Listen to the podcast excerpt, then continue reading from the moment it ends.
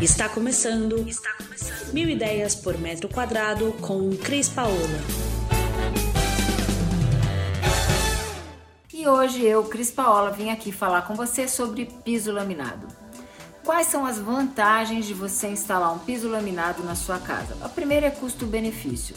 A segunda é rapidez de instalação, facilidade de limpeza a terceira e durabilidade a quarta.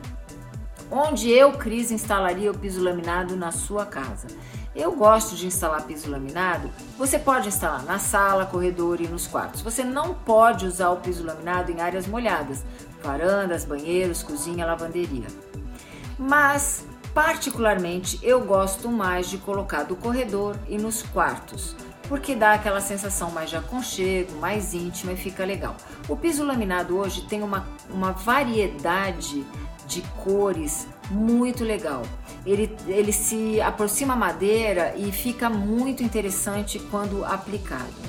É, o piso laminado ele pode ser instalado de três formas. Ele pode ser colado e aí você tem que cuidar para que seu contrapiso esteja perfeito, porque senão ele vai soltar. Ele pode ser colocado em cima de uma manta que dá um pouco mais de acústica a ele para não ter a única desvantagem que eu vejo às vezes que é o toque-toque do seu salto. Quando ele leva a manta, ele funciona muito melhor. E ele pode ser clicado também para ser colocado no seu ambiente. A diferença entre o piso laminado e o piso vinílico é que o laminado é uma lâmina de madeira. O piso vinílico é um piso de borracha que é colocado que é colocado no seu no seu piso também. Muito bem. Espero ter respondido as suas perguntas. E se você ficou com alguma dúvida, mande aqui para nós. Um beijo.